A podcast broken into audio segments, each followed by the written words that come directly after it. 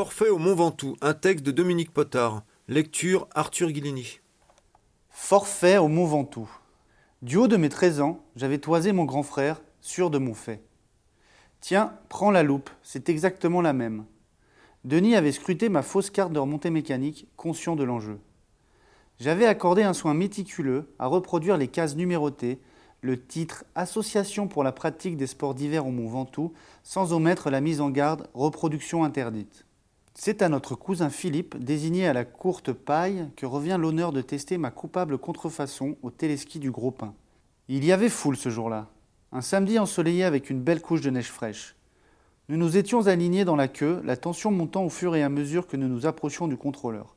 Un gaillard à moustache, l'air pas commode. Au bout d'un quart d'heure d'attente, aussi agréable que dans un cabinet dentaire, Philippe, la main tremblante, lui tendit mon œuvre de faussaire. Mécaniquement, le perchman planta sa poinceuse dans la case numéro 1. Si mon imitation côté écriture ne supportait aucune critique, côté choix du papier, je n'étais pas irréprochable.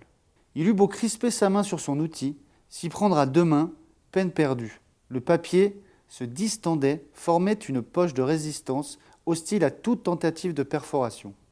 Mon frère et moi nous étions alors prudemment éloignés de la scène du crime. Ça sentait le roussi, voire le roussin. Le perchman s'était levé brusquement de sa chaise pour s'engouffrer dans la cabane du téléski. Barre-toi gueula mon frère. Ordre que Philippe exécuta illico, piétinant tous les skis de la file d'attente sous un concert de louanges. Côté téléski du gros pain, nous étions grillés.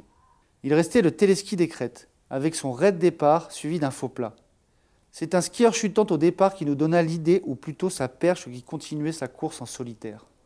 Venez dit autoritairement mon frère. Nous grimpâmes en escalier jusqu'au faux plat, qui présentait l'avantage d'être hors de vue du perchman. Il n'y avait plus qu'à attendre le passage d'une perche délestée. Las, les minutes et les skieurs passaient, mais pas de taxi à vide. Il fallait donner un coup de pouce au destin.